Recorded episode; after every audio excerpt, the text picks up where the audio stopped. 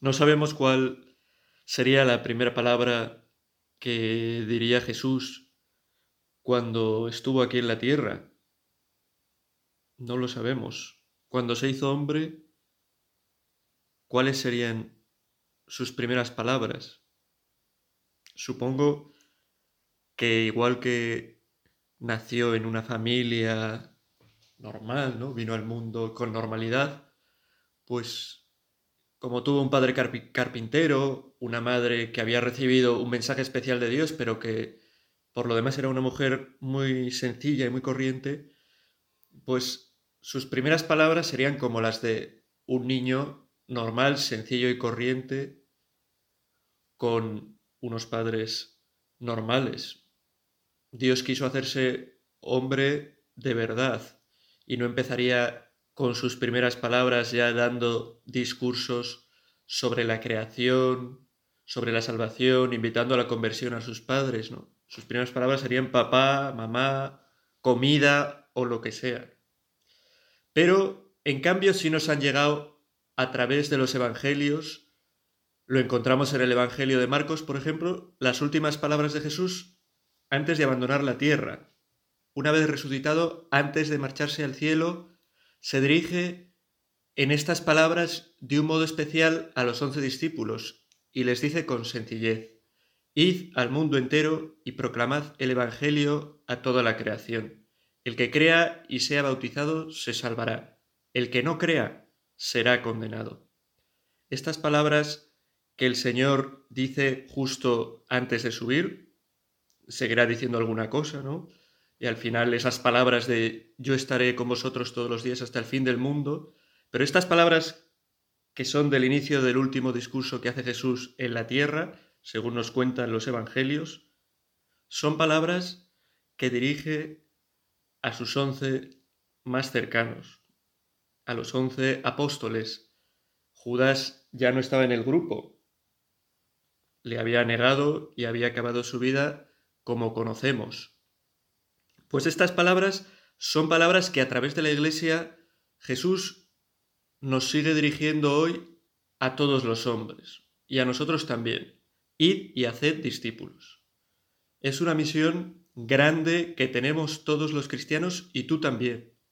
Tú con lo poco que eres, lo poco que tienes, lo pecador que eres, lo que te cuesta levantarte de la cama, lo que te cuesta hacer quizás este rato de oración, de pararte con el Señor, estar este rato con el Señor, pues tú también estás llamado a vivir este anuncio de que esto de hacer discípulo, de esto de hacer discípulos. De hecho, podría decirse que la vida del cristiano no tiene sentido si no tiene esta dimensión de ser apóstol. Ser apóstol que es llevar a Cristo a los demás.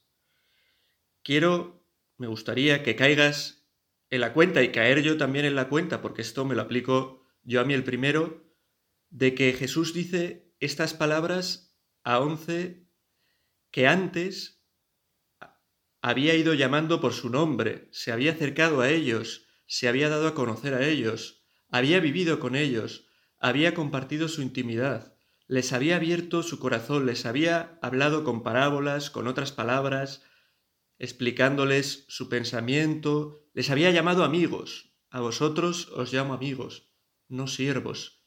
Y estas palabras de ir y anunciar el Evangelio, para sentir nosotros en nuestra vida esa misión de anunciar el Evangelio a todos los hombres, de ser apóstoles para los que nos rodean, en los ambientes en los que nos movamos en nuestra clase, en el autobús, en el colegio, las cosas que tengamos entre manos, con nuestros amigos, con nuestras amigas. Esta misión a nosotros, Jesús, el Señor, nos la hace notar también cuando nosotros primero estamos cerca de Él. Es importante vivir en intimidad con Él para sentir que Dios nos llama a llevarle a Él y la buena noticia de la salvación a todos los hombres. Dice, quien crea se salvará. O sea que es importante nuestra transmisión del mensaje del Evangelio de Jesucristo para que otros hombres puedan salvarse. Salvarse no es cualquier cosa. No dice quien crea tendrá una hamburguesa gratis. No, no, dice quien crea se salvará. Y al final, nuestra vida y la vida de nuestros amigos tiene sentido si nos salvamos. Y por eso, si somos amigos de verdad, tenemos que buscar ayudarles a acercarse a Cristo. Y por eso tenemos que buscar primero nosotros la intimidad con Cristo, sentir que nos llama por nuestro nombre, sentir que nos abre su corazón, sentir que nos llama amigos, para después tomarnos con responsabilidad estas palabras de llevar el Evangelio a los demás. Y igual que para sentir la llamada del Señor a evangelizar es importante eso, ponernos delante de Él, acercarnos a la oración, a la Santa Misa, a la confesión, pues igual, para acercar a otros a Cristo, para nuestro apostolado, la oración también es lo más importante. Lo que más cambia el corazón de las personas no van a ser nuestras palabras persuasivas, nuestro insistirle en que vayan a misa, en que se confiesen. Eso es importante, pero lo que más cambia el corazón es el Espíritu Santo. Eso es lo que cambia, lo que convierte. Por eso, el mejor apostolado es esa oración, ese vivir unidos al Señor pidiendo por nuestros amigos, por la gente que tenemos cerca, por la gente que está lejos de Dios. Estas son las últimas palabras de Jesús en el Evangelio.